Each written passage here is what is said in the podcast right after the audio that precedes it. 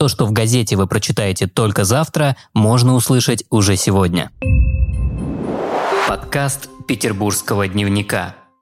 Новая подсветка. В северной столице ко дню города три городские скульптуры получили художественную подсветку.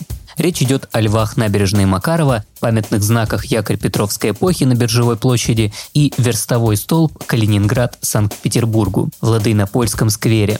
Как сообщает пресс-служба СПБ ГБУ «Ленсвет», специалисты установили оборудование подсветки на расположенных рядом со скульптурами опорах освещения. Цитата. При свете прожекторов памятники гармонично дополнили вечерний облик Санкт-Петербурга, стали узнаваемыми в сумерках. С помощью искусственного света сделаны акценты на форме и фактуре скульптур, подчеркнуты их стилистические особенности, отметили в ведомстве.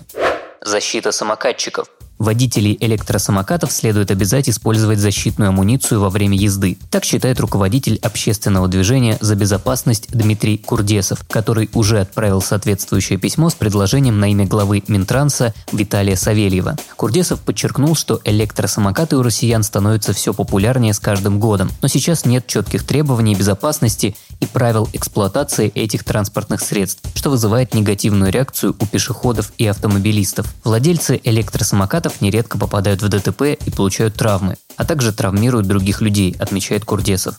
Судьба второго лахта-центра – Комитете по градостроительству и архитектуре прокомментировали появление эскизного проекта «Лахта-Центр-2», который на днях общественности представила компания «Газпром». В ведомстве отметили, что пока материалы о строительстве предполагаемого небоскреба на рассмотрение не поступали, поэтому сейчас дать профессиональную оценку этому проекту нельзя. Цитата. Вместе с тем комитет поддерживает проекты, направленные на развитие и благополучие города, на появление новых интересных зданий, органично вписанных в градостроительный контекст, на благоустройство территорий, отметили в Смольном.